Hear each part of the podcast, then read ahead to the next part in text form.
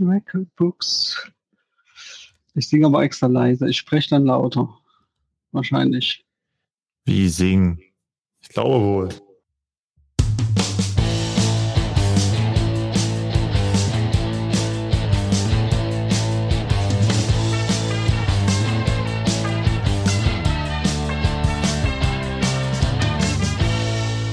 Habe die Ehre, schön, dass ihr dabei seid. Ich bin Christoph Fetzer. Bissl Hockey geht immer in der DL, in der Oberliga, in der DL2 und natürlich in der NHL, über die wir sprechen wollen. Schönen Freitagabend. Ich habe mir dann tatsächlich auch nochmal einen Schwarama Hell aufgemacht. Ein Bier. Zwei Experten sind mit da hier bei uns aus der NHL-Runde, bei denen ich mich dann auch mit diesem Bier zurückziehen kann und einfach lauschen kann. Nämlich Markus Reinhold. Ihr kennt ihn auf Twitter unter @leaffond. Servus, Markus. Guten Abend, Christoph. Und mit dabei Lars Marendorf auf Twitter. Ich muss immer überlegen, Lars, weil die Sportpassion ist ja dabei, es ist at Lars-MAH, richtig? Lars-Ma. Das ist korrekt, ja. Genau. Mal gucken, ob ich es irgendwann mal ändere. Ja, aber das ist korrekt. Schönen guten Abend, hi. Servus. Ähm, wir haben ja letztes Mal, haben wir tatsächlich gesagt, wir, wir schnappen uns eine Division, sprechen über die ein bisschen ausgiebiger. Dann haben wir aber auch über die anderen irgendwie doch gesprochen, weil wir da was loswerden wollten. Wir haben gesagt, wir ändern das jetzt so ein bisschen und und, und weil halt einfach, wenn alle zwei, drei Tage ein Spiel ist und dann es so teilweise auch Serien gibt ja zwischen den Mannschaften, du kannst es ja eigentlich gar nicht so nacherzählen in einer Woche oder dann mal nach zehn Tagen oder zwei Wochen. Wir haben gesagt, wir schnappen uns einfach Schwerpunkte und sprechen über die ein bisschen. Und ein Schwerpunkt, das äh, freut ja Markus ganz besonders, weil er ja, wisst ihr ja, auf, auf Twitter äh, absoluter Fan dieser Mannschaft ist, ähm, äh, sind die Montreal Canadiens, die richtig gut gestartet sind. Und äh, nachdem ja heute Bernd Schwickerath nicht da ist, äh, kann ich das ja sagen. In unserer Vorschau äh, sagt, äh, hat Schwicker hat gesagt, die sind, äh, die werden ihm viel zu sehr gehypt. Na, das, und, und ihr wisst ja, wenn die Short in den News irgendwie Prognosen, was die Tabelle anbelangt, machen, ich sage nur, Panther, dann ist das immer sehr gefährlich. Und ja, die Montreal Canadiens machen da auch schön mit und versauen uns, weil ich habe es ja eigentlich genauso gedacht, uns die Prognose. Also ich will da jetzt nicht Bernd vorführen, der kann sich hier nicht wehren, aber, oder, weiß nicht, Lars, hast du damit gerechnet, dass die so starten und dass die halt wirklich, ja, da jetzt aktuell nur, nur, nur mit, nur die Maple Leafs haben mehr Punkte. Also das ist ja echt ein, ein super Start für die Canadiens. Also erstmal finde ich es genial, dass du genau den Punkt, den ich mir auch so ein bisschen innerlich notiert hatte, nämlich eure Vorschau gleich gebracht hattest. Also, nein, man, man muss ja sagen, äh, was sehen wir jetzt? Wir sehen jetzt im Moment eine reguläre Saison so und äh, ich glaube auch, dass Bernd sich, wenn ihn, wenn ich ihn da mal ein bisschen in Schutz nehme, Nein, dass er sich, bitte nicht. auch darauf bezogen hat, auf den Punkt, sind sie wirklich ein Anwärter auf den Stanley Cup und zwischen, ich bin jetzt nach, wie viele Spiele haben sie? 12, 11, 12, 13 Spiele, bin ich Erster in der Division und ich kann den Stanley Cup gewinnen. Da sind ja schon noch ein bisschen ein paar Pausen, äh, Covid-Pausen und ein paar Spiele zu absolvieren. Also der Start ist schon mal sehr gut und der Start erstaunt mich insoweit, weil sie ja doch ein paar neue Puzzlestücke integriert haben. Aber was mich am meisten überrascht ist bei den Canadiens, äh, die Anzahl der Tore, die sie bisher geschossen haben. Das ist so für mich so ein bisschen der Punkt, der mich eher überrascht, als jetzt zu sagen, sie sind gut gestartet. Äh, man müsste jetzt ja auch äh, da gucken, was für Gegner hast du, ist ja auch immer die Frage, wann hast du den Gegner erwischt, also in welchem, äh, welcher Phase der Saison hast du die erwischt, waren die schon gut drauf oder nicht. Ähm, das ist alles noch so ein bisschen ein kleiner, small sample size, würde ich sagen. Deswegen äh, bin ich jetzt zwar überrascht über die Tore, sage ich jetzt mal, aber über die Platzierung, ja, was ist die wert am Ende? Ne? Das werden wir dann sehen. Naja, aber es ist halt schon, also in, in der Division muss man natürlich immer, also ich glaube, jetzt auf Twitter kürzlich gelesen, ich glaube, das war nach dem 8-5 von, von den Oilers gegen die, ähm, gegen die Senators oder nach einem anderen hohen Sieg gegen die Senators. Man bräuchte eigentlich in der North Division noch eine, eine Rubrik, wie viele Spiele gegen die Senators haben die beiden, haben die Mannschaften schon gemacht, ne? weil das sind dann so fast die Streichergebnisse. Aber dennoch. Ähm, hm? ja. ja. Guck mal, sie hatten Vancouver jetzt dreimal. So, Vancouver ist wirklich schlecht gestartet. So, gegen Vancouver haben sie im Schnitt sechs Tore gemacht. Ne, das ist halt der Punkt. Wenn Vancouver jetzt die Kurve kriegt und du hast die in einem Monat als Gegner, dann sieht das wahrscheinlich ganz anders aus. Also, das ist ja auch so ein bisschen das, dieses Format, wo wir ja letztes Mal auch schon drüber gesprochen haben, mit den mehreren Spielen hintereinander. Das ist natürlich so, wenn du eine Mannschaft erwischt, die gerade noch nicht in Form ist, kannst du da natürlich gleich Kapital schlagen und dir gleich sechs Punkte sichern und eben ein paar Tore machen. Das ist ja dann auch ein Effekt. Jetzt muss ich ja doch mal was dazu sagen. Ähm, ich dachte, ich komme drum herum, aber egal. Ähm, erstens mal, wer ist aktuell Erster in der North Division? Seit gestern nochmal nachgucken, bitte. Äh, das zweite. Winning ähm, Percentage oder Unke? beides. Äh, beides. Nee. Achso, nee, nee, es ist schon ungefähr, ist äh, liebsten vorne. Ähm, das zweite, ja, das ist schon sehr beeindruckend bisher. Also ich finde, ähm, Montreal war ja schon letztes Jahr eigentlich ein gutes Team, wenn man jetzt auf die zugrunde liegenden Zahlen guckt. Und äh, aber wie Herr Lars das schon gesagt hat, was ihn überrascht hat, das Scoring, das war im letztes Jahr nie da. Äh, aber grundsätzlich war dieser 24. Platz, den sie letztes Jahr hatten, der ist einmal so rausgestellt und war quasi der letzte, mit dem sie in die Pre-Playoffs da reingerutscht sind. Der war ein bisschen etwas unter Wert, fand ich. Ne? Also die haben einfach es nie geschafft, aus den ganzen Vorteilen, die sie im Spiel haben, wirklich auch Tore zu machen. Und jetzt sind die Zugänge dazugekommen. Wir wollen sie mal benennen. Tade Toffoli, bei dem fand ich es relativ vorhersehbar, dass er hilft, äh, dass er auch, dass er bei der ganzen Geschichte hilft, dass er eben auch mal Tore schießt. Äh, dann kam noch Josh Anderson dazu, bei dem war es nie so ganz vorhersehbar. Nach dem einen Tor, das er letztes Jahr geschossen hat, war lange verletzt. Also ähm, da, da finde ich schon ein bisschen überraschend, dass das jetzt auch äh, so richtig gut losläuft mit ihm. Dann kommen andere Spieler dazu. Alexander Romanov war gesagt, ne, das ist, schießt jetzt keine Tore, hat, hat glaube ich, eins geschossen, aber es ist äh, äh, sehr guter Mann für das moderne Verteidigerspiel. Und es ist so, dass sie jetzt wieder gute Zahlen haben mit den Schussverhältnissen, bei den Expected Goals, aber jetzt quasi auch bis mit Erfolg gekrönt. Ne? Ähm, für mich, wenn ich mir das so angucke, so grundsätzlich, das ist schade für mich als äh, Nicht-Canadiens-Fan, es ist da grundsätzlich nichts dabei, was irgendwie nie, wie, wie man so sagt, sustainable aussieht. Also nie so aussieht, als können sie es eine Weile lang durchhalten.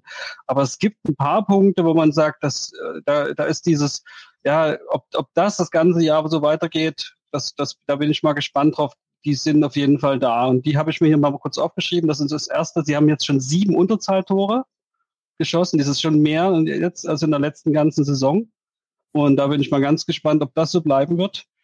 Ähm, also sie haben plus, äh, plus 16 Tordifferenz und äh, wenn du die sieben abziehst, so ungefähr, dann sind es noch plus neun. Das ist dann kein großer Unterschied mehr zu Toronto. Die Schussquoten der einzelnen Spieler sind sehr hoch. Äh, wir haben, wir haben mit Toffoli und Anderson gesprochen. Die haben jeweils mehr, äh, 10 Prozentpunkte mehr als im Schnitt, in, also in ihrer, als im Karriereschnitt. Bei Jeff Petrie, der auch sehr schön ähm, aus, dem, aus der Verteidigung heraus scoret, sind sogar 24 Prozentpunkte mehr. Und äh, das hatte Lars auch schon angesprochen, fünf von den elf Spielen waren gegen Vancouver. Und gestern, äh, ehrlich gesagt, äh, das war da, gestern hat Toronto gegen Vancouver zum ersten Mal gespielt und das war der eindeutigste, der leichteste und der dominanteste Sieg, den sie hatten die ganze Saison über. Es war eigentlich richtig mal schön zugucken, nie, nie die ganze Zeit nervös zu sein. Und äh, da ist jetzt wirklich die Frage, wie viel ist da wirklich äh, wie, viel, wie gut sind die Canadiens und wie gut, wie schlecht ist eigentlich die Konkurrenz. Ja, Wobei, wir müssen, glaube ich, jetzt einfach auch mal trennen. Ne? Also ihr habt ja eigentlich schon, das eine ist ja, sind die jetzt ein Stanley Cup-Anwärter, würde ich jetzt auch sagen, nein. Das andere ist, sie haben letztes Jahr eigentlich die Playoffs verpasst. Also im ursprünglichen Sinne hätten sie die Playoffs verpasst und, und sind jetzt auf einem ganz guten Kurs. Und was, was ich eigentlich am interessantesten finde, und das habt ihr jetzt beide auch schon angerissen, ist einfach, ja, die Umgestaltung der Mannschaft. Wenn man im, in der letzten Saison einfach halt zu wenig Tore geschossen hat, dann gut, bei Josh Anderson ist das, ist das vielleicht eine Wette gewesen. Bei Toffoli ist es, denke ich, eine kleinere Wette. Ich habe jetzt auch gelesen, dass eigentlich die Vancouver Canucks ganz gerne mit ihm verlängert hätten oder ihm einen neuen Vertrag gegeben hätten und da irgendwas äh, schiefgelaufen ist. Um, aber im Sturm haben sie, haben sie sich breiter aufgestellt, was das Scoring anbelangt. Ich finde die Center-Position ganz interessant, weil wenn du sagst, The No, Suzuki, Gut, Drouin spielt jetzt, glaube ich, aktuell auf dem, auf dem Flügel, aber dann hast du eine Kotkaniemi und, und, und in der vierten Reihe habe ich jetzt hier bei, bei Daily Face auf äh, Jake Evans stehen. Aber da sagst du, das ist jetzt nicht vergleichbar mit äh, Crosby Malkin oder ist auch nicht vergleichbar mit McDavid Dreiseitel und, und halt mit, mit den besten, mit den besten ja, Center-Paaren oder der besten Besetzung auf der Center-Position. Aber es ist halt schön ausgeglichen. Du hast da jetzt sicherlich keinen absoluten Superstar, vielleicht mit Suzuki einen angehenden Superstar. Aber die, ich finde, der Sturm ist ganz ausgewogen besetzt. Du hast natürlich mit Carey Price einen der besten, vielleicht den besten Torwart der Liga. Und du hast einen Shea Weber, der für mich gefühlt in den vergangenen Jahren irgendwie ja, fast in Vergessenheit geraten ist. Also für mich persönlich, aber auch in der Berichterstattung, finde ich. Kürzlich ja sein tausendstes Spiel gemacht. Aber ich glaube, man darf nicht vergessen, dass das einfach, ja, dann doch immer noch äh, ein richtig guter Verteidiger ist. Insofern finde ich, dass der Kader ganz gut zusammengestellt ist. Und ja, mir, mir gefällt es das einfach, dass, dass es jetzt mal funktioniert bei den Montreal Canadiens, nachdem es da jahrelang Diskussionen gab, warum haut es nicht hin und grundsätzlich ist es doch auch cool, auch wenn Markus du ein Leafs-Fan bist, aber wenn die Canadiens erfolgreich sind und die Leafs in der Division, das äh, tut dann insgesamt doch der Aufmerksamkeit fürs Eishockey und auch dem, dem, dem, dem sportlichen Wert tut es doch einfach gut. Ja, es ist sehr schön, dass eigentlich beide Teams jetzt äh, sehr gut sind und aufeinandertreffen. Es sind ja normalerweise schon immer Festtage, wenn die gegeneinander spielen, Maple Leafs gegen Canadiens.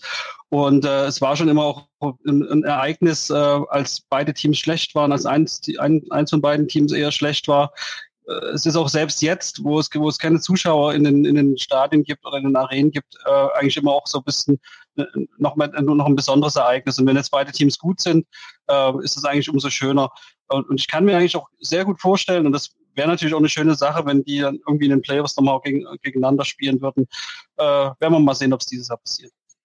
Also die Canadiens tatsächlich aktuell Erster in der North Division. Ne, Zweiter in der North Division. Sorry, Markus. Zweiter. Zweiter, genau. Die ja, Toronto Maple Leafs sind auf 1. Äh, Winnipeg, Edmonton, Vancouver folgen. Dann abgeschlagen, schon ein bisschen abgeschlagen Calgary und die Ottawa Senators.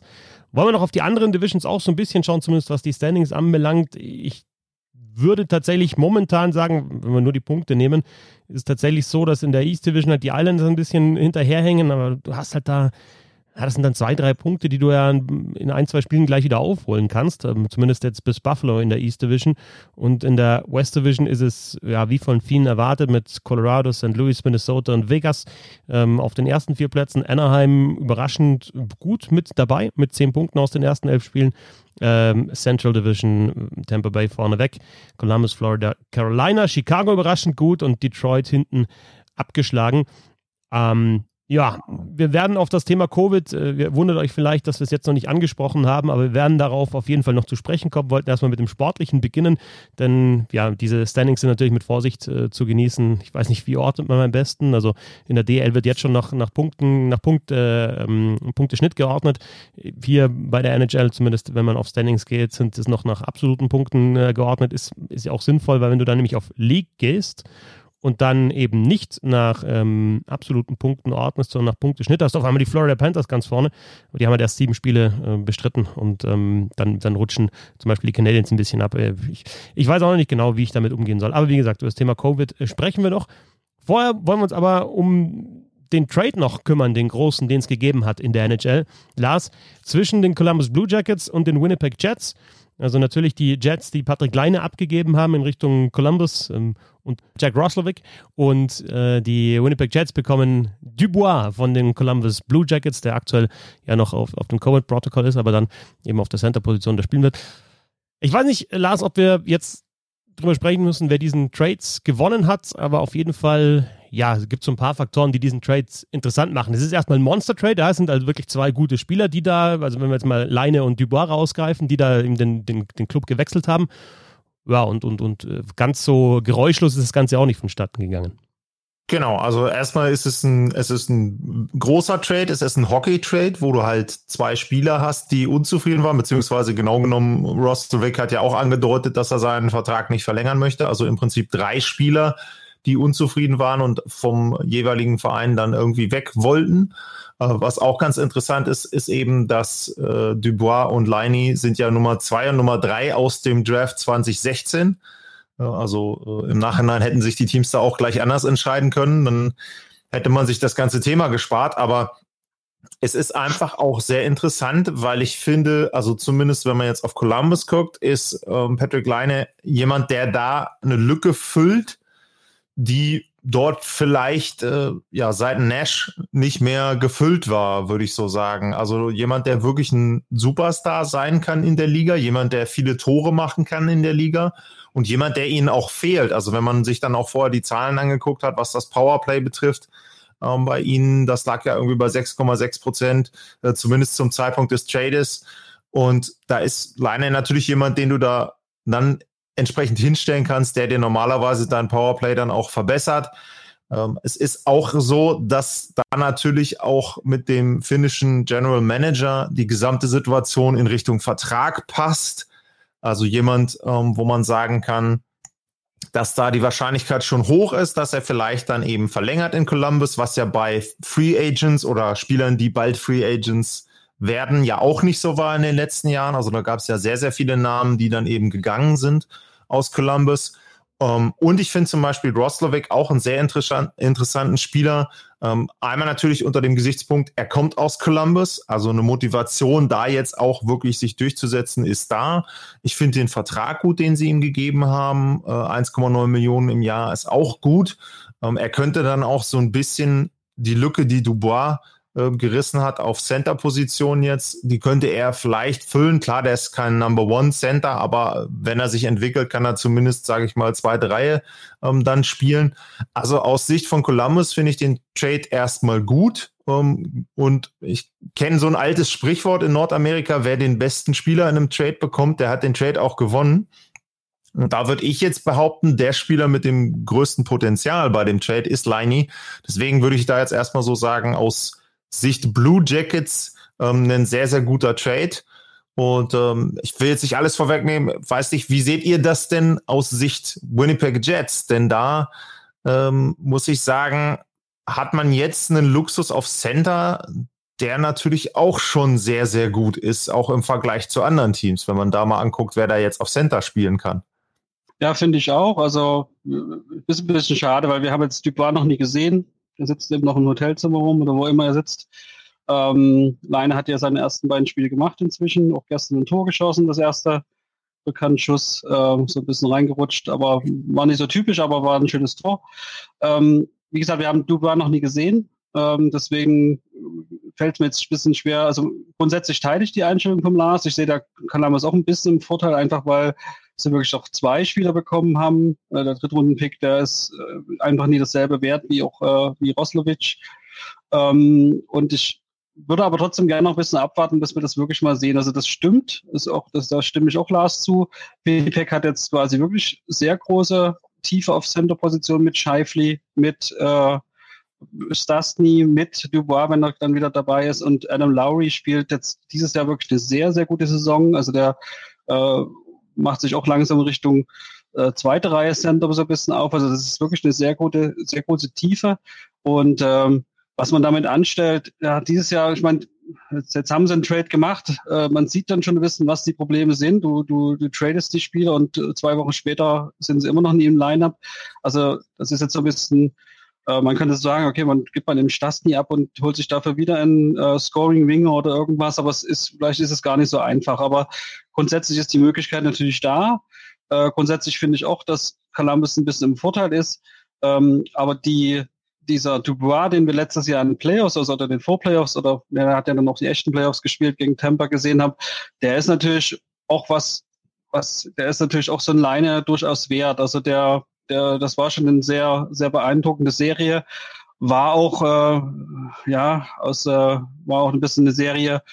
Ja, Columbus hat ja auch sehr, ich sag mal, so ein bisschen dreckig gespielt. Das war schon ein bisschen unangenehm. Dubois war da, hat sich da, war da auch einer, der, der ein bisschen eher aufgefallen ist. Aber sowas ist ja gar nicht unter, Umständen nichts Schlechtes. Wenn man das in den Playoffs an den Start bekommt und äh, Schiedsrichter gucken weg, dann äh, ist es dann eine gute Sache. Also da kann ich mir schon durchaus vorstellen, dass dieser kleine Vorteil, den Columbus hat, dass, dass sie zwei Spieler bekommen hat, durch dadurch wettgemacht werden, dass, dass Winnipeg einen Spieler bekommen hat, der auf der wichtigsten Position, jedenfalls was die Vorwärts betrifft, spielt. Und, das sollte man nie ganz vergessen, der auch Zweiervertrag hat. Und äh, ja, dass er quasi auch ein bisschen länger gebunden ist. Was natürlich interessant ist, dass beide Spieler, also wenn wir jetzt die großen Spieler aus dem Trade nehmen, mit Leine und äh, Dubois, ihr Potenzial wahrscheinlich noch nicht voll ausgeschöpft haben, beziehungsweise jetzt auch, also bei Dubois jetzt in dieser Saison das Potenzial nicht ausgeschöpft hat und Leine vielleicht in den vergangenen Jahren. Ich fand zum Beispiel bei Leine, der dann auch angeschlagen war, aber am Anfang hat er echt, also hat einen guten Eindruck gemacht. Der Schuss in Überzahl ist, den kennt jeder, der ist sensationell, aber der hat ja auch aus dem aus dem Spiel heraus einen guten Schuss, aus der Bewegung heraus einen guten Schuss. Also kaum ein Spieler erzielt seine Tore aus der Entfernung wie Patrick Leine und das halt nicht mit einem Slapshot, sondern halt wirklich mit seinem, mit seinem Wristshot, der, der richtig stark einfach ist. Und das haben wir am Anfang der Saison schon, schon gesehen, dass er das kann. Und bei Dubois, ja, da gab es natürlich äh, ja, immer wieder die Bilder, die Auseinandersetzung mit, mit Tortorella da auf der Bank. Also das sind auch teilweise wirklich Bilder, die ich, könnt ihr gleich auch noch was dazu sagen, ich so noch nie gesehen habe. Und wenn du halt wirklich siehst, dass sich da, dass der Trainer wirklich den Spieler anpfeift und dass du wirklich dann ja so einen Wechsel hast, The Shift äh, wird es ja jetzt schon genannt, also diesen Wechsel von Dubois, wo er sich halt wirklich ganz klassisch am Arsch lecken hat lassen, was natürlich so auch nicht geht, finde ich.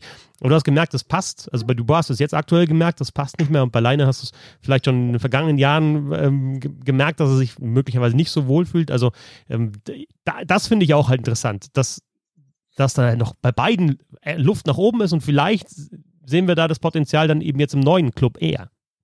Ganz klar, also wenn ich vorhin gesagt habe, zum Beispiel bei Leine hast du jetzt den finnischen General Manager, bei Dubois ist es so, sein Vater ist in der Organisation, der ist im äh, Nachwuchsteam, meine ich, im, weiß ich gar nicht, im Trainerstab oder im Management, aber auf jeden Fall seine Eltern leben bei Winnipeg, in Winnipeg. Also das ist ja schon auch eine Geschichte, da hat er sich im Sommer, glaube ich, auch fit gehalten. Also das war dann auch so etwas, wo er schon wusste, okay, ähm, da ist ein Verein, da ist eine äh, Location, wo ich mich auch wohlfühlen kann. Das finde ich dann halt auch erstaunlich im Grunde, dass sich dann genau dieser Trade auch ergibt, wo du sagst, das macht dann für beide Teams Sinn. Ist ja nicht wirklich häufig so.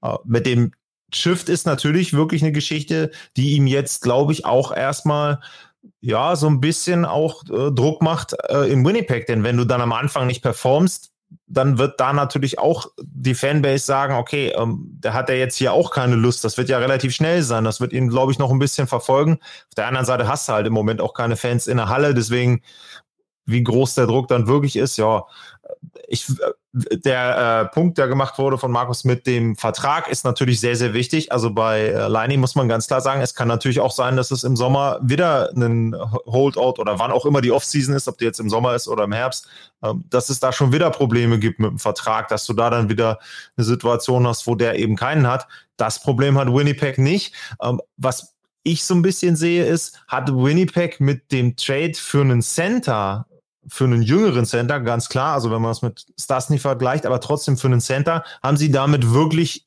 ihre Mannschaft signifikant besser gemacht oder wäre es für Winnipeg nicht besser gewesen, dass man irgendwie da einen Verteidiger mitbekommt? Denn das ist ja im Grunde ihre Baustelle in den letzten Jahren gewesen, dass sie vielleicht in der Verteidigung wirklich einen richtigen Kracher brauchen. Sagt sich natürlich so leichter, jemanden zu finden, aber das wäre natürlich für die noch besser gewesen, finde ich, als einen Center zu bekommen. Ich glaube nicht, dass Keckelein da ja. noch einen Seth Jones oder einen, äh, einen Zach Wierenski draufgelegt hätte. Ja, und sagt, okay, dann nimmt halt dann. Klar, ja, klar. Nicht in dem, nicht in dem Trade. Ich meine nicht in dem Trade. Okay, ich meine dann mit einem anderen Team natürlich. Ne? Aber, also in dem Trade alles okay. Aber was die Center-Position anbelangt, ist natürlich schon auch so, man, ist natürlich die Frage, wie die Division in den nächsten Jahren ausschauen, aber wenn wir uns die North Division anschauen, hast du halt die Maple Leafs, klar, mit, äh, mit Matthews Tavares auf 1 und 2, du hast die Canadiens, die vielleicht jetzt nicht so den absoluten Superstar auf der Center-Position haben, aber die Tiefe auf der Position habe ich vorher angesprochen, du hast die Edmonton Oilers mit McDavid mit drei Seiten, du hast die Vancouver Canucks mit Bo Horvath und mit Elias Pettersson auf der Center-Position, also da, da, da ist es auch, auch wichtig, auf der Position gut besetzt zu sein.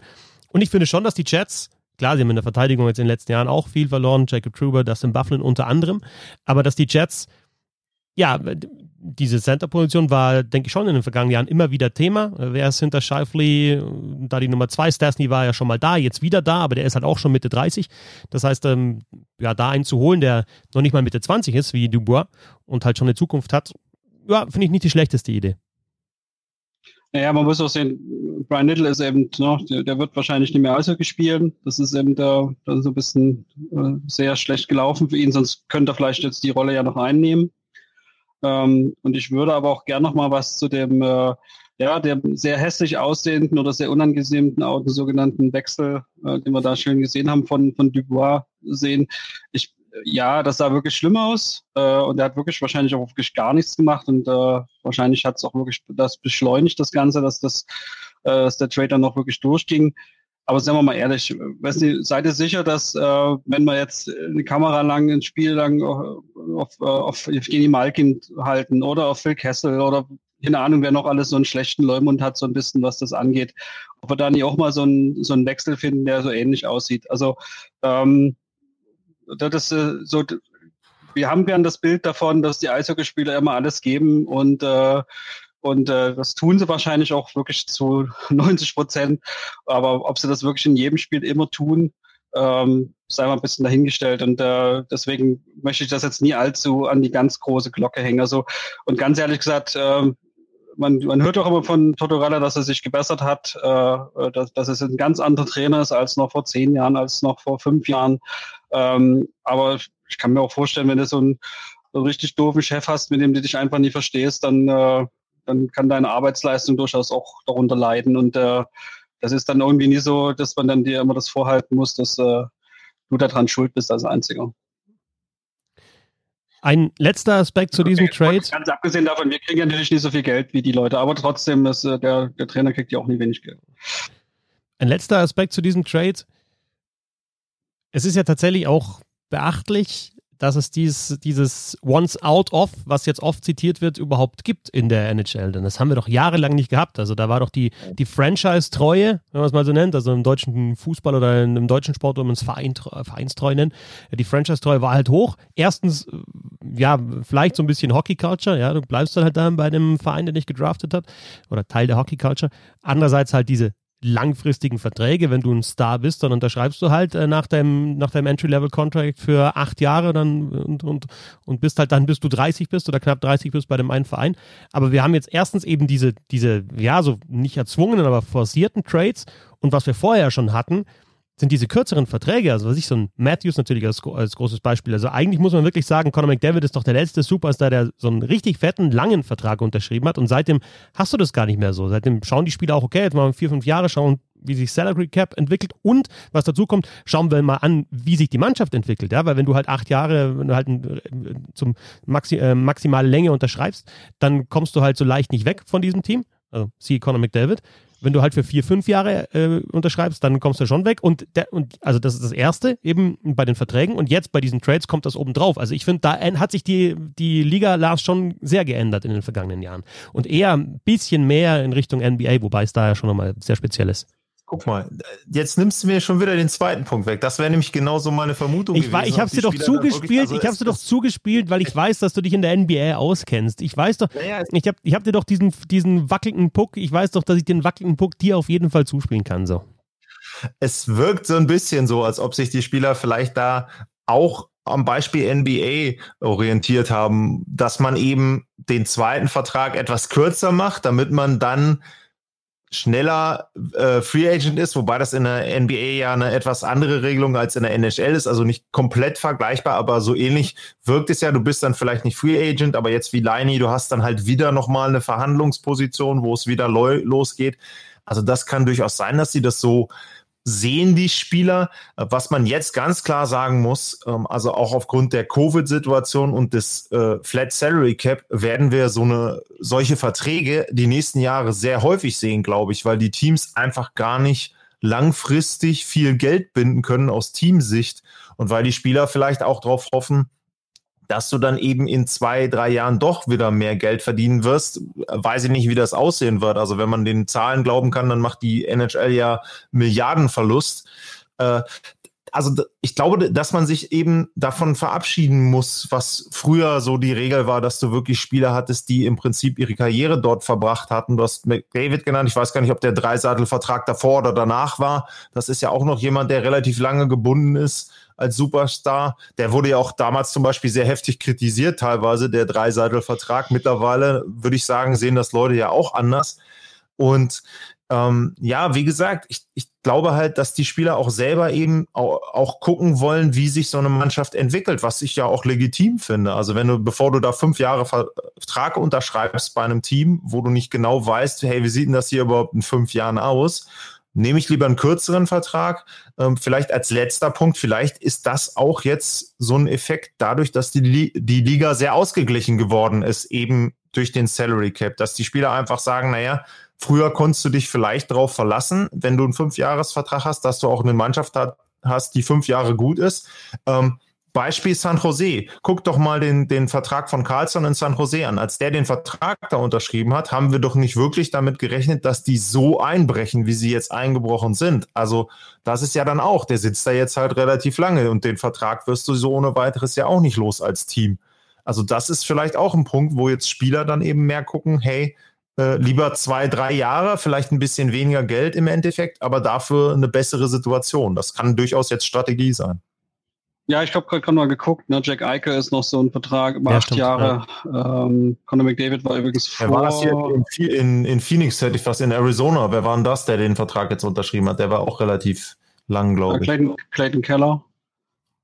Ja, aber also ich habe schon über, also Jack Eichel gehört ins oberste Regal, also äh, um dieses Regal habe ich gesprochen, wo über dieses Regal habe ich gesprochen, wo man wirklich weiß, okay, ich werde die ganze Karriere äh, ein Superstar sein, höchstwahrscheinlich, wenn, sich, wenn ich mich nicht verletze in der Liga, aber Jack Eichel gehört dann natürlich dazu. Ja. Guck, Taylor Hall ist ja auch so ein, ne? was ja. macht der jetzt? Ein Jahr? Hm, ist auch so ein komischer Vertrag. Ja, also diese Geschichte, er will einen Stanley Cup gewinnen, dann darf er nicht nach Buffalo gehen. Also ist ja auch irgendwie so ein Mischmasch.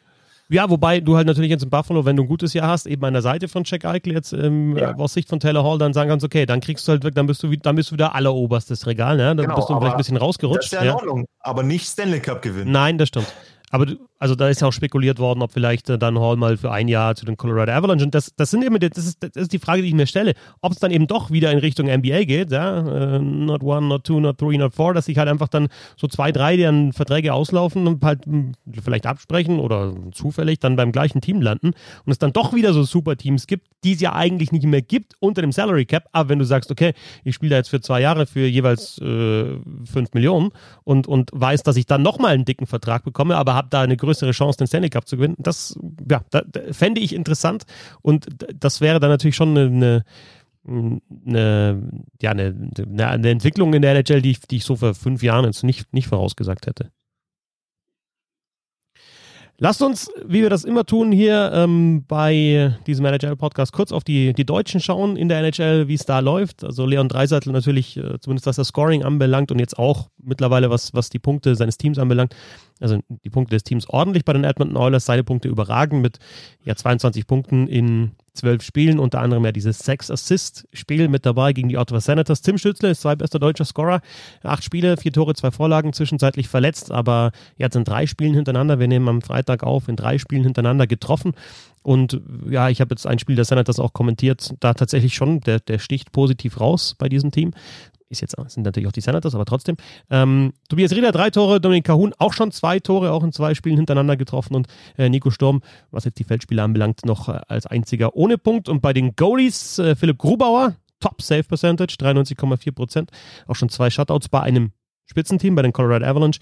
Bei Thomas Kreis sieht es anders aus. Die Self-Percentage eher schwach, 88,5. Äh, sieben Starts, äh, kein Sieg für Kreis bis jetzt, aber er spielt halt auch bei den Detroit Red Wings und damit bei einem der schwächsten Teams der Liga.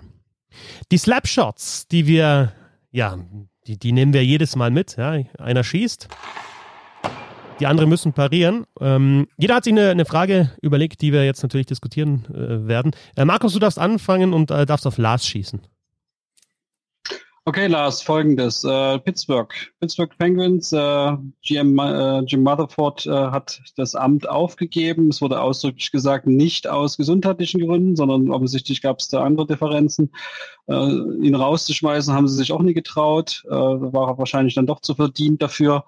Äh, aber sie suchen einen neuen GM. Äh, wir wollen jetzt mal gar nicht darüber reden, wer da jetzt das nächste sein wird. Das offensichtlich äh, gibt es da jetzt die ersten Unterhaltungen und Interviews. Mal sehen, wer alles hinter eingeladen wird, lustigerweise. Pierre McGuire oder so. Mal gucken. Ähm, aber was würdest du denn dem nächsten GM empfehlen, da zu tun? Jetzt äh, weitermachen mit äh, Malkin und Crosby oder den, den Bruch wagen und neu aufbauen? Schuss kommt. Tja, das ist eine sehr gute Frage. Im Prinzip war ja die Strategie bei den Penguins zu sagen, solange wir die beiden haben, versuchen wir im Prinzip die Mannschaft als Titelkandidat zu behalten. Ähm, die Frage ist, ob sie das vor dieser Saison auch schon so gemacht haben, wenn man eben guckt, dass man einen Murray da abgegeben hat als Torhüter, der natürlich nicht mehr so gut war, zumindest jetzt die äh, letzten Spielzeiten wie in den Stanley Cup Jahren, der aber trotzdem immer auch noch so ein kleines Sicherheitsnetz war, wenn man dann eben geguckt hat äh, auf die Torhüterposition, wo du dir dann auch ja, im Prinzip äh, erlauben konntest, dass du dann da auch mal einen jüngeren Torhüter mit Tristan Jarry ähm, da spielen lässt. Du hast aber immer gewusst, du hast noch jemanden, der zwei Stanley Cup-Siege schon hatte. Also das hat mich ein bisschen, also hat mich, ja, hat mich schon überrascht, dass sie da so deutlich diesen Schnitt gemacht haben. Ähm, sehr viel Vertrauen in Jari. Ähm, hat im Moment noch nicht so richtig funktioniert. Und ansonsten, ja, was kannst du machen? Also, äh, wenn sie denn umbauen möchten, dann musst du ja versuchen, die beiden Großen loszuwerden. Und wenn man da jetzt mal guckt, ich gucke mir gerade mal die Verträge an, dann sehen wir den eben schon erwähnten Morkin noch für zwei Jahre. Und dann ist der Unrestricted Free Agent. Und ich würde fast behaupten, solange der Vertrag hat, werden sie versuchen, in irgendeiner Form noch ein Titelkandidat zu sein. Ob das sinnvoll ist? Hm. Aber du wirst den Vertrag einfach nicht los, glaube ich. Also du wirst nicht Morkin für einen super Gegenwert tauschen können, es sei denn, du kannst irgendwie oder behältst irgendwie die Hälfte vom Salary Cap oder sowas. Ähm, das weiß ich nicht. Deswegen, ich würde vermuten, dass sie das versuchen als Strategie empfehlen. Ja, ich, ich finde es immer schwer zu sagen, eine Mannschaft ähm, oder einem, einem Verein, trenn dich von den Spielern, die dir sehr geholfen haben in den letzten fast, ja, wie, wie lange ist es jetzt? Es sind ja anderthalb Jahrzehnte mittlerweile, Crosby. Also da, da tue ich mir sehr schwer. Ich glaube, ich würde die zwei Jahre würde ich es noch versuchen, das irgendwie hinzubekommen. Ähm, wenn es klappt, schön. Wenn es nicht klappt, ja, okay, dann versuchst du halt irgendwie einen Aufbau und dann ist eben auch die Frage, inwieweit möchte ein Crosby den noch mitmachen? Vielleicht kannst du den dann wirklich tauschen und sagen, komm, ähm, du gehst jetzt irgendwie nochmal zu einem ganz anderen Team oder so, wenn du den möchtest. Das ist ja dann auch immer die Frage, was er möchte. Ein paar andere Verträge, Letang läuft auch in zwei Jahren aus. Also das würde ich sagen, zwei Jahre lang versuchen wir es noch in Pittsburgh und dann machen wir einen anderen großen Umbruch und versuchen wieder den Number One Pick zu bekommen. Markus, du hast geschossen, ja, wir müssen eigentlich parieren, aber ich weiß, du hast auch was dazu zu sagen, deswegen äh, lasse ich dich deinen eigenen Schuss äh, halten. Ja, ich habe die Frage ja nie, nie ganz cool gestellt oder mir vorher auch Gedanken, so viel eine Antwort zu machen. Aber ich finde wirklich, ähm, sie sollten es äh, wagen und den, den Rebuild anfangen. Ähm, dieses Jahr vielleicht wirklich nichts mehr machen, gucken, wie weit es geht. Ähm, die haben dieses Jahr schon wieder, also das große Problem bei den Penguins ist eben, da kommt eben wirklich nie viel nach. Ne? Also die haben ähm, keine richtigen Prospects. Also jedenfalls, äh, die Athletic hatte zuletzt hat, macht gerade die äh, Organizational Rankings, also äh, äh, listet die Organisation nach ihrem Prospect Pool so ein bisschen und äh, die Penguins sind da quasi Stammgast in den unteren ab 25 so ungefähr und das ist dieses Jahr genauso. Und äh, das heißt, man muss da erst wieder quasi anfangen. Der, der Punkt ist eben der, den ich sehe, ähm, guckt man sich das nächste, also dieses Draftjahr ist sehr durcheinander, aber guckt man sich das nächste Jahr an, da haben wir Shane Wright zum Beispiel, das ist ein äh, äh Spieler in der OHL, hat auch den sogenannten Exceptional Status bekommen, also so ein besonderes Recht, sehr früh schon in, den, äh, in der OHL zu spielen und hat jetzt letztes Jahr 66 Punkte in 58 Spielen gehabt als 15-Jähriger. Und ich garantiere euch, wenn die OHL dieses Jahr spielen würde, Twitter wäre voll von GIFs mit, wenn was der gerade macht. Ja, also das, das ist jetzt nur der Fall, weil er zu Hause sitzt und nichts zu tun hat, dass wir nichts von ihm hören so richtig. Aber das ist quasi auch so ein Talent, für das es sich lohnt, äh, eventuell da mal vielleicht ein bisschen schlechter zu spielen. Ne? Den Spielern kann man das nie ähm, ähm, als, als Maßgabe vorgeben, aber man kann ja was als äh, Management daran tun. Und wir haben ein Jahr später noch so einen ähnlichen Spieler, Matvei Mitschkow, so ein äh, ein russischer Spieler, der jetzt gerade dabei ist, äh, die Rekorde von Nikita Kutscherow in der Jugendliga in Russland einzustellen. Und zwar in weniger Spielen und, er, und, und, und während er ein Jahr jünger ist. Also das ist auch so ein Talent. Das sind genau diese Talente, die, und da sind wir mal ganz ehrlich, den Penguins eigentlich für alle 15 bis 20 Jahre so immer in den Schoß fallen. Ne? Das, das, das, ich meine, man kann es nicht erzwingen, aber irgendwie würde das für mich so ein bisschen passen, dass das ja, die sind dann wieder genau zur richtigen Zeit so schlecht, äh, so muss man sagen, dass sie dann solche Spieler wieder äh, dazukommen, mit denen sie dann quasi wieder neu aufbauen kommen. Und ich sehe es auch ein bisschen so wie du, äh, Lars, denn ja, guckt man sich dann mal nächstes Jahr an, was man mit Malkin machen kann. Vielleicht kriegt man ihn wirklich an den nochmal hin, wo jemand, wo äh, in einem Playoff-Run mitmachen kann, lässt die Hälfte des Gehalts noch da. Crosby kann man vielleicht wirklich davon überzeugen. Ja, du bist sowieso hier schon äh, quasi retired, deine, Name, deine Nummer ist schon unterm Hallendach, du bist quasi schon Hall of Fame, du bist sowieso einer mindestens der zweitbeste Spieler, ja eigentlich der zweitbeste Spieler auf jeden Fall der Franchise. Ähm, bleib doch noch da, guck, mach was, gucken wir mal sehen, was die jungen Leute, die wir vielleicht jetzt dazu holen, die wir noch bekommen, wie was können wir mit denen machen. Und äh, deswegen denke ich, es ist ein großer Schritt. Äh, keine Ahnung, ob vielleicht Jim Rutherford diesen Schritt gehen wollte und deswegen gegangen wurde Äh, der, der Trade, die Trades, die er bisher noch, auch, auch letztes Jahr noch quasi in, in der Offseason gemacht hat, passen nie dazu. Ähm, vielleicht ist es auch andersrum und er wollte es nie machen. Aber ich würde es quasi mal, ich fände es interessant, wenn man sagt, wir lassen es jetzt mal nicht mehr so weiterlaufen, wir versuchen es jetzt nicht schon wieder und scheiden dann wieder in vier Spielen gegen die Islanders aus äh, in der ersten Runde. Ähm, also eigentlich muss man da mal ein bisschen, bisschen mutig sein, finde ich. Ja, und wir kennen doch die NHL, oder? Also da wird doch, wenn Malkin letzt, letztes Jahr seines Vertrags, da wirst du einen guten Trade noch zusammenbringen, weil da gibt es irgendeinen, der braucht den Center und der holt ihn dann für, für einen Cup-Round und möglicherweise dann hat er überhaupt nichts mehr von Malkin und das haut dann nicht dem, hin mit dem Cup-Round, aber du kriegst dann vielleicht Prospects oder kriegst vielleicht sogar einen, einen was weiß ich, einen hohen Draft-Pick. Also insofern muss man da, glaube ich, auch einfach auch die, auf die anderen GMs äh, zählen. Bei Crosby ist es tatsächlich so, ich habe vor kurzem ein Spiel der Penguins gesehen, ähm, Markus, du hast recht, das Trikot, das hängt da schon oben, das hat man so, den Achter hat man leicht gesehen, gesehen, der ist bloß noch verhüllt. Also das, die haben da schon, also der, der hängt, hängt schon oben, Sidney Crosby. Du musst es bloß noch enthüllen dann halt komplett. Wird halt in ein paar Jahren dann passieren. Und also dem rate ich tatsächlich, also das kann ich mir auch nicht, ich kann mir Sidney Crosby nicht in einem anderen Trikot vorstellen. Und wenn man, was ich so, so Jerome McGinley, das war dann irgendwie auch äh, irgendwie traurig dann hinten raus, ne? dass er halt dann nicht, nicht bei Calgary seine Karriere beendet hat. Vielleicht denkt Sidney Crosby auch an Jerome McGinley. Und schön, dass du nicht dabei bist, Markus, weil dann kannst du nämlich, wenn eine Frage zum GM gestellt wird, dann argumentierst du mit irgendwelchen 14-, 15-Jährigen, die in Russland oder Lettland spielen. Wunderbar. Äh, Leute, die das, das sind, das ist jetzt kein Geheimwissen, Leute. Das sind, das sind Leute, die werden bekannt sein. In anderthalb Jahren kennt die jeder. Ja, genau, in eineinhalb Jahren. Ja, genau. Ja. Wir kennen sie jetzt schon. Unter anderem dank dir. Lars, äh, zweiter Slapshot. Ähm, ich, wie gesagt, ich, ich halte mich hier schön raus mit meinem Bier und gebe dann noch meinen Senf dazu. Äh, du schießt auf Markus. Ja, Marco. Da ist er. Ja, Markus, ich weiß nicht, ob du die letzte Sendung mit Tom gehört hast. Da haben wir über die Covid-19-Politik der NHL gegenüber den Washington Capitals-Spielern geredet. Und äh, wenn ich jetzt mitbekommen habe, wie man mit den Buffalo Sabres umgegangen ist, dann frage ich mich schon, ob man da so die richtige Strategie hat. Wie findest du denn die Politik, die die NHL bisher hatte, im Hinblick auf die Covid-19-Fälle und wie man damit umgegangen ist? Ja, ähm, das ist ein Thema, wir können es nicht vermeiden. Ne? Also es ist wirklich, wenn man vernünftig ist, und da sind wir uns, glaube ich, alle einig, äh, das ist es so, dass man eigentlich die hätte die Saison nicht spielen sollen. Ne? Also das, äh, alle bleiben schön zu Hause, sorgen dafür, dass nichts irgendwie weitergeht, werden gesund, äh, hoffen wir, dass, dass sich nichts verbreitet und hoffen, dass wir bald alle geimpft werden. Aber es ist ja nur so, dass leider nicht Vernunft die Welt regiert, sondern äh, leider was anderes, auch äh, sprichwörtlich.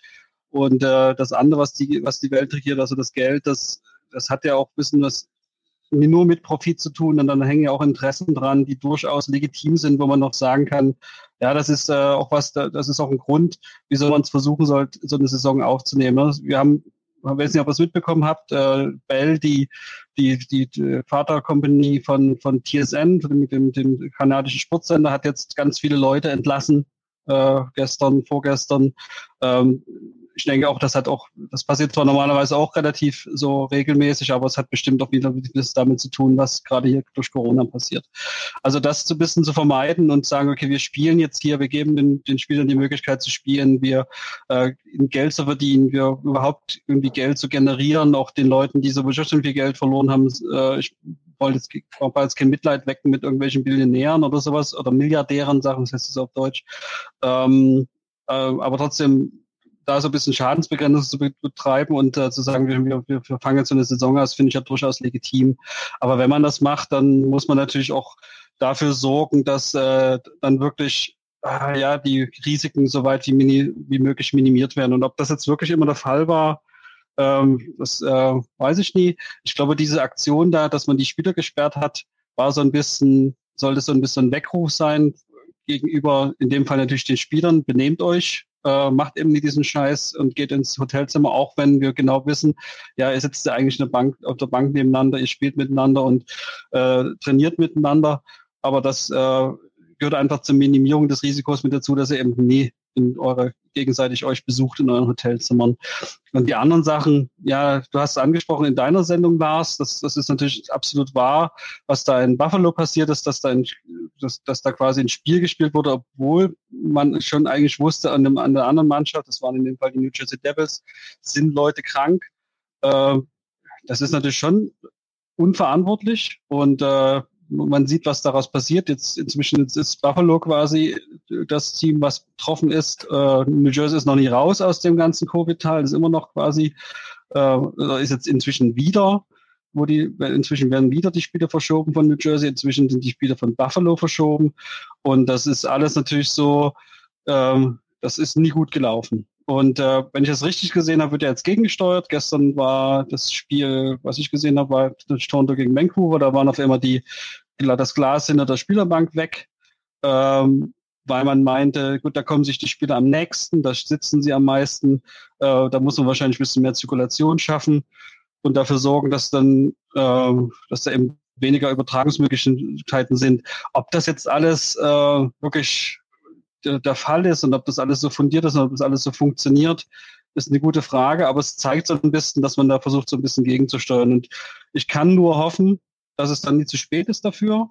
Ähm, denn es gibt noch einen dritten Grund, so ein bisschen, äh, wieso man so eine Saison durchzieht. Und das ist einfach der, und da muss ich mich ganz toll einnehmen. Ich habe mich gefreut, als die Saison wieder losgegangen ist.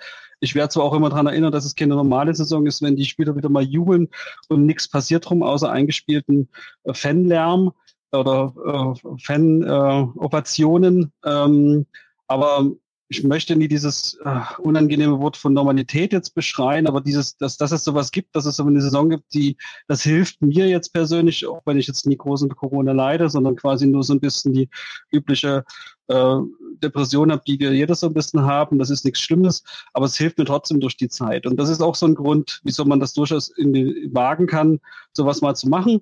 Äh, aber man muss natürlich bisschen besser das Plan ein bisschen besser machen. Ich kann nur hoffen, dass die NHL ab jetzt sowas äh, ja ein bisschen besser da reagiert und ein bisschen bessere Maßnahmen ergreift, welche das auch immer sind. Aber ich bin jetzt, ich bin ja nie das Millionär, das Milliardenunternehmen, was sich quasi die entsprechenden Berater leisten können. Das äh, können die dann hoffentlich tun. Ich, ich möchte nochmal ganz kurz die Position eines Menschen einnehmen, der sich nicht für Eishockey oder Sport interessiert. Dass jetzt die NHL sagt nach diesen Corona-Fällen, okay, wir entscheiden uns jetzt dafür, virtuelle Meetings durchzuführen. Also wenn du dich nicht für Eishockey interessierst, dann lachst du dich wahrscheinlich kaputt, weil es wird doch im, in der normalen Welt wird doch schon seit Monaten gibt es nur noch äh, virtuelle Meetings und das du sitzt stimmt, dich nicht ja. zusammen in einen Raum. Und mein Gott, das mit dem Glas kann ich jetzt nicht beurteilen. Also das Glas hinter der Spielerbank, ob das dann eben hilft, dass die, wenn man es wegnimmt, dass die Luftzirkulation besser ist. Diese Filter, weiß ich, dass es, also dass in der Bayernliga, äh, Eishockey Bayernliga in Deutschland solche Überlegungen schon gegeben hat, beziehungsweise solche Filter schon eingebaut worden sind. Wahrscheinlich nicht genauso gute, aber auch Filter. Und mein Gott, auf der Bank sitzt man zusammen, ne? Und, und, und da, da wird sich nichts dran ändern. Das ist einfach das Spiel. Du kannst sie halt eben nicht auf der Tribüne verteilen wie im Fußball, weil das da mit den fliegenden Wechseln nicht hinhaut. Was ich jetzt ja, schon. müssen mal sehen, vielleicht ist da wirklich Eishockey auch wirklich einfach die Sportler, die da am meisten davon. Nur sind die meisten Spieler, äh, sie spielen in der ja. Kälte, äh, sie spielen in der Halle, sie spielen nie draußen. Äh, sie sind wirklich, treffen sich auch auf dem Feld eher zusammen als Baseballspieler zum Beispiel.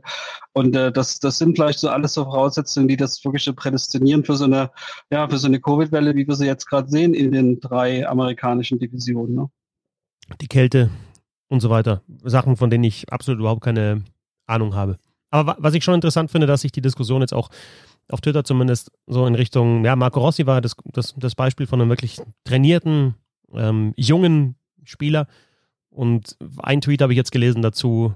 In 20 bis 25 Jahren werden Eishockeyspieler, was ich gesundheitlich, was ich Herzprobleme haben oder, oder Probleme mit der Lunge und wir werden uns fragen, woher kam das? Und eigentlich wissen wir es jetzt schon, woher kommt. Ich, das ist natürlich Schwarzmalerei, beziehungsweise man kann es jetzt so nicht ähm, noch, noch nicht festmachen, natürlich, weil man die Folgen nicht kennt, die langfristigen. Aber möglicherweise haben wir dann so eine Diskussion, wie wir sie aktuell haben bei Kopfverletzungen. Aber du kannst es halt dann erst tatsächlich, diese Diskussion erst wirklich wissenschaftlich fundiert beginnen, wenn, wenn du die tatsächlichen Folgen abschätzen kannst. Ja, da sind wir noch bei einem letzten Punkt, den wir vielleicht sagen, was ich ein bisschen gewundert hat, wieso man so äh, für die Playoffs letztes Jahr hatte man ja diese eine relativ äh, ähm, freizügige Opt-out-Regel, Regelung, dass man sagt, wer nicht mitspielen will, muss nicht mitspielen. Da hat der Travis Hamonic hat davon Gebrauch gemacht, damals Brent Seabook war auch einer, wo ich mich erinnere, dass er den nie mitgemacht hat. Ähm, ich bin mir nicht sicher, ob man das jetzt nie verlängert hat oder ob's, ob niemand die wahrgenommen hat. Ähm, ich glaube, da hätte man noch ein bisschen, ja, den Spielern ein bisschen entgegenkommen können, die ne, ich glaube nie, dass es jetzt wirklich alle 100 Prozent so wahnsinnig begeistert waren von der Idee, jetzt diese Saison fortzusetzen. Und ob man die doch vielleicht den noch ein bisschen so sagt, okay, wenn du jetzt Probleme hast, äh, dann machst du es nie. Ich weiß nicht, ob ihr seid ihr euch bewusst dessen, dass es, dass es das weiterhin gab. Ich weiß, dass es ein paar Spiele ausgesetzt haben, aber ich wusste nie, dass es quasi so, ähm, so einfach quasi, quasi war wie vor den Playoffs letztes Jahr. Ich glaube, gelesen zu haben, äh, in der, im Zusammenhang mit dieser Evander Kane-Geschichte, der hat ja, äh, ja Bankrott angemeldet im Prinzip. Und in der Geschichte hat er wohl irgendwie damit gedroht, er könnte ja jetzt auch einfach die Saison beenden. Und ich meine, da drin gelesen zu haben, dass es diese Möglichkeit gab für die Spieler zu sagen, nicht zu spielen. Das lief aber, meine ich, vor Weihnachten, kurz vor Weihnachten letztes Jahr aus. Also bis dahin hätten sie wohl sagen müssen, nee, passt auf, das Risiko ist mir zu groß. Jetzt kannst du natürlich theoretisch theoretisch das immer noch sagen, aber ich weiß halt nicht, inwieweit sich das dann auf Verträge mhm. und äh, weiß ich nicht, dann ähm, Erstattungszahlungen so ungefähr gegenüber dem Team dann auswirkt. Ich glaube aber, diese Möglichkeit bestand grundsätzlich vor der Saison auch. Mhm. Okay. Also da jetzt grundsätzlich erstmal nichts falsch gemacht, aber wie gesagt, ich wäre natürlich schön, wenn man so ein bisschen den, na gut, den so ein bisschen erlaubt, auch noch nachträglich so wie bei Tukaras zum Beispiel zu sagen, okay, ich mach, geh lieber nach Hause, so ungefähr. Auch wenn natürlich dann wieder die Fanstürme wieder losgehen, aber die sind ja meistens sehr unvernünftig, die Leute. Wisst ihr was? Mein Slapshot haue ich euch beim nächsten Mal um die Ohren oder dann, äh, wer halt dann mit dabei ist. Ich habe ich hab noch einen guten. Ich habe ich hab noch einen harten, einen harten Slapshot. Aber äh, können wir mal anders diskutieren. Kommen wir lieber zu den Three Stars der eigentlich ja vergangenen Woche oder der, der, der letzten Zeit, seit der letzten Sendung. Und äh, ja, lass du das gerne anfangen mit deinen äh, Three Stars aus der NHL. Ja, ich habe äh, Jason Spetzer bei mir als ersten äh, der drei Stars genommen. Der ist jetzt oder der war 37 Jahre und 236 Tage alt, als er einen Hattrick gemacht hat. Zweitälteste Leafs-Spieler und ich meine, ich hoffe, ich irre mich da jetzt nicht, der erste in dieser Saison, der einen Hattrick hat. Und ich glaube, wenn man darauf gewettet hätte, welcher Leafs-Stürmer einen Hattrick gehabt oder den ersten Hattrick erzielt in der Saison, dann hätte ich, glaube ich, Spetzer irgendwo, weiß ich nicht, sagen wir mal an zehnter Stelle vielleicht oder so genommen. Also fand ich schon gut. Ja, zweiter Spieler ist Patrick Kane. Ähm, der hat in den letzten vier Spielen acht Punkte gemacht, drei Tore dabei und ähm, die Chicago Blackhawks äh, hatte Fetzi gesagt, die sind jetzt, sind glaube ich in der Mitte der Tabelle, wobei man sagen muss, zwölf Spiele, 4-4-4 äh, ist der Rekord, also sie sind schon nicht besonders toll. Was ich aber bei Kane erstaunlich finde, ist, ich habe das Gefühl, äh, der hat irgendwann so ein gewisses Level erreicht und da bleibt er im Moment. Und da merke ich nicht, selbst wenn das Team schlechter wird, und das ist es ja nun wirklich geworden in den letzten Jahren, merke ich irgendwie nicht, dass seine Statistiken schlechter werden. Also der liefert zumindest, was die Punkte betrifft, liefert der zuverlässig ab. Finde ich erstaunlich. Und mein dritter Star ist äh, David Pasternak. Ähm, ganz einfach, der hat erst drei Spiele gemacht, hat schon wieder fünf Tore, sieben Punkte in den drei Spielen. Und da ist ja auch immer so eine Geschichte, nach einer schweren Verletzung zurückzukommen, dann wieder in Rhythmus zu finden. Das ist ja auch nicht unbedingt einfach. Und ich finde das einfach ich finde es super, dass der so weitermacht wie vorher auch, weil ich finde, der ist ein Spieler, der jetzt so eine neue Generation ist. Auch letztes Jahr so ein bisschen mit Ovechkin das Duell finde ich ganz toll. Deswegen das einer meiner drei Stars diese Woche. Wunderbar. Glaubst du, dass, dass, dass Pasternak jetzt, also gut, der hat weniger Spiele natürlich, aber glaubst du, dass der um, ums, ums Rennen, äh, um die, um die äh, Rocket Richard äh, Trophy eingreifen kann oder hat er zu, zu viel schon verloren? Weil ich muss ja auch sagen, kann ja gut passieren, dass andere auch noch Spiele verlieren, ne? Ja, aber wenn du jetzt mal guckst, ähm, wer ist denn auf eins? Ist Foley mit neun, er hat fünf. Also sage ich jetzt mal so. Das, Nicht, ja. Das sind zwei, zwei, Spiele bei ihm. Zwei gute Wochen so ungefähr, und dann bist du auch da. Ja, zwei Spiele, klar, jetzt, wenn du sagst, er macht irgendwie, was weiß ich, zweimal zwei, ne? Aber also ich glaube schon, er hat eine Chance. Ein Wochenende für Pasternak oder zwei Spiele. Wie war das Zitat von, von, äh, von Wayne Gretzky, nachdem ihn, Walter Gretzky wollte ihn überreden, also sein Papa, dass er nochmal eine Saison dran hängt und äh, Markus, hilf mir schnell, wie, wie viele Tore hat äh, Wayne Gretzky ähm, in der letzten Saison geschossen? Neun, glaube ich, in seinen letzten, oder? Ähm, und ich, das weiß ich nicht. Ja, ich glaube, er hat neun. Aber zur, würde zur Nummer und zum Jahr passen. Also ja, neun. Ja, oh, ich, ich, ich, schaue dann gleich nochmal nach, genau. Aber ähm, er hat dann irgendwie gesagt, also so ist zumindest überliefert, ähm, Dad, I scored nine goals. That used to be a good weekend. ja, das stimmt. Das passt zu ihm.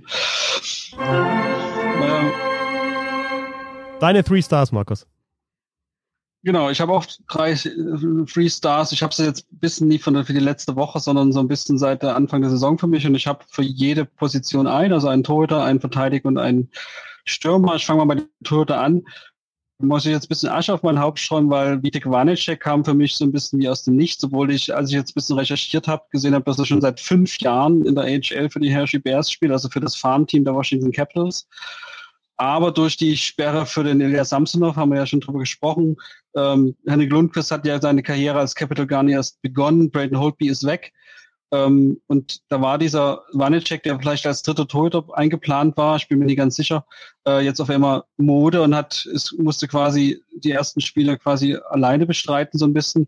Und ich finde, er hat das super gemacht, hat neun Spiele gemacht, äh, fünf davon gewonnen. Ähm, teilweise ziemlich gut gespielt, hat er schon einen schönen äh, NHL-mäßigen ähm, Einbruch hinter sich gegen Boston jetzt gehabt. Ich weiß nicht, ob er dran schuld war. Ich habe nur gesehen, dass er auf dem Eis war und, und äh, geführt und dann noch verloren im dritten Drittel. Also ich finde, dass äh, ich, ich mag das solche Geschichten, solche Leute, die mir nie auf dem Schirm sind und dann auf einmal da sind und äh, äh, dann die Leistung bringen. Mal sehen, ob es dabei bleibt, äh, wie der Quanecek wurde der Washington Capitals.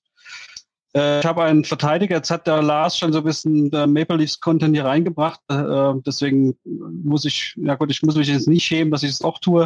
Äh, dann nehme ich Justin Hall äh, von den Maple Leafs. Ähm, vielleicht nie so vielen Leuten bekannt. Ursprünglich mal von Chicago gedraftet, hat kaum gespielt für Chicago, ist aus der ECHL damals für das Farmteam der Leafs verpflichtet worden, hat drei Jahre AHL gespielt und dann auch den Calder Cup mit den Marlies gewonnen und hat dann, und das ist so ein bisschen das, äh, das, das, das, der größte Bump in seiner Karriere so ein bisschen gewesen, hat dann unter Mike Babcock ein Jahr lang äh, über 70 Spiele auf der Tribüne gesessen, hat also irgendwie elf Spiele oder so gemacht von 82 und die restlichen 70 saß er rum. Ähm, aber zum Glück ist er seit letzter Saison so ein bisschen im Shutdown-Paar, was, oder was die Leafs so nennen, mit Jake Massin. Ähm, ist kein auffälliger Spieler, also hat, hat, hat keinen Schlagschuss wie Shea Weber, spielt nie wie Roman Josi durch den drei Zone, spielt auch nie Powerplay wie Kel Makar oder sowas, aber hat so zwei Sachen, die so neue oder moderne Verteidiger eben haben, äh, so ein bisschen die gegnerischen Vorstöße zu neutralisieren, also wenn die ins Drittel kommen, äh, geht er mit denen in 1 und 1, drängt sie ab, nimmt ihnen den Puck ab, das kann er wirklich sehr gut. Und äh, wenn quasi dann so ein bisschen durcheinander ist ein Drittel, dann ist auch relativ gut, äh, den Puck wieder zurückzugewinnen und diese Situation zu entschärfen. Also das fällt, ich habe jetzt wirklich in den letzten Spielen so ein bisschen drauf geachtet, ähm, weil er war in den Zahlen auf einmal richtig gut und ich dachte, ja, da fällt ja gar nicht auf, er spielt ja gar kein Powerplay oder sowas, aber es ist wirklich äh, wirklich relativ beeindruckend gewesen und äh, ich bin jetzt noch nicht so weit, dass ich wie manche Spaßvögel so sagen, dass quasi McDavid schon Angst vor ihm hat, äh, wenn er mal wieder mit ihm auf dem Eis steht. Aber es ist wirklich schon relativ beeindruckend gewesen, wie er dieses Jahr gespielt hat. Und ich kann an der Stelle fast schon nur sagen, Gratulation an die Seattle Kraken, die dann vielleicht die Möglichkeit haben, ihn im Expansion Draft dann nächstes Jahr im Sommer mitzunehmen. Und das letzte mache ich jetzt ganz kurz. Wir haben schon über ihn gesprochen. Tyler Foley ist mein Stürmer-Star des, äh, der letzten zwei Wochen eigentlich mehr so. Ähm, neun Tore, hat Lars auch schon gesagt. Und das äh, Lustige und die schöne Geschichte sind acht gegen die acht davon gegen die Vancouver Canucks, gegen sein letztes Team. Ja, das ist natürlich eine schöne, schöne Nemesis quasi gegenüber dem vorherigen Team. Bisschen, bisschen Rache geübt. Klein wenig Rache genau. geübt. Ähm, meine Three Stars äh, beginnen mit wenn du die Chicago Blackhawks schon angesprochen hast, Lars, beginn mit den, also auf drei habe ich die Fans der Ottawa Senators und der Detroit Red Wings. Egal, ob das jetzt in Nordamerika ist oder hier in Deutschland oder irgendwo auf der Welt. Äh, ihr haltet eurem Team weiter die Stange, das finde ich super und ihr habt ja jetzt mit, äh, bei den Ottawa Senators habt ihr als dem Stütze, der abgeht ohne Ende und bei den Detroit Red Wings, naja, schauen wir mal, was passieren wird, aber ihr habt ja auch 20 bis 25 Jahre. Ja, ja, genau. Ja, ich wollte, die muss man ja echt nicht, naja, gut, okay. Was meinst du? Als hätten die was, als hätten die groß was zu leiden gehabt seit den 80ern. Naja, genau. Egal. Ihr habt jetzt 20, 25, 30 Jahre wirklich Erfolge gehabt. Vielleicht habt ihr euch damals noch nicht äh, für die Red Wings interessiert, aber dann habt ihr zumindest die Geschichte. Also, ähm, auf Platz 3 die Fans der, äh, der Senators und der Red Wings. Haltet durch, es werden wieder bessere Zeiten kommen. Man weiß das ja auch, sein NHL. Auf dem zweiten Platz, schon angedeutet von äh, Markus, ähm, der, der Knöchelbrecher Kel Makar und jetzt nicht unbedingt der Spieler, sondern seine Moves. Also ich finde, der hebt Skating teilweise nochmal auf ein neues Level, wie er da einfach mal abbremst und ja, eben dann wie beim Basketball eigentlich den, den Gegenspieler dann ins Leere laufen lässt und, und aufs Eis schickt und dann selber irgendwelche Kurven macht, die ich so auch im Eishockey noch nicht so oft gesehen habe. Ähm, auf dem zweiten Platz und auf Platz 1 ist Lauren Van Riemsdyk. James Van Riemsdyk, einen super Start hingelegt, elf Spiele, fünf Tore, zehn Assists, bester Start in seiner Karriere, was die Punkte anbelangt. In den letzten fünf Spielen gepunktet. Sechs Assists in den letzten beiden Spielen. Ähm, man weiß bei James äh, Van Riemsdyk ums Tor rum in Überzahl, gerade so, ja, eben äh, Go-Mouth, das ist ein überragender Spieler, aber er zeigt jetzt auch, ähm, ja, sowieso an der Bande kann er auch und äh, seine Spielmacherqualitäten. Und äh, er hat gesagt, er er kann aus, er darf ausschlafen, er darf schlafen in der Nacht. Er hat ein kleines Kind, neun Monate alt und äh, die Frau kümmert sich darum. Und das zeigt wieder mal, also Lauren Van Riemsdyk, seine Frau, es zeigt einfach wieder einmal, hinter den meisten Männern steht eine viel stärkere Frau, die alles ermöglicht. Also Lauren äh, Van Riemsdyk für mich auf Platz 1, den First Star. Und äh, dann sage ich euch noch, dass Wayne Gretzky neun Tore geschossen hat in seiner letzten Saison. Das ja. ist wirklich ähm, eine Frechheit. 70 Spiele, 9 Tore und nur 53 Assists dazu, heißt also 62 Punkte in 70 Spielen in seiner letzten Saison für die New York Rangers. 98, 99, wie passend. Vielen Dank an Lars Marendorf auf Twitter zu finden unter lars-mar und natürlich sportpassion.de. Lars, in deinem letzten Podcast hast du dich eben auch mit der Covid-Geschichte äh, beschäftigt, mit äh, Leon Dreiseitel und mit Conor McDavid. Also hört diesen Podcast und folgt Lars auf Twitter, lars-mar. Danke, Lars. Sehr gerne, hat viel Spaß gemacht. Und mit dabei heute Markus Reinhold auf Twitter at le-affond und eigentlich allen auch als le affond bekannt. Ähm, großer Fan der Montreal Canadiens. Vielen Dank, Markus, dass du mit dabei warst. Es war mir eine Ehre.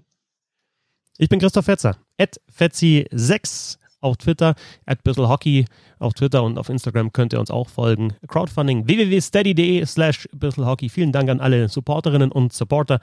Bis zum nächsten Mal. Schönes Wochenende. Servus.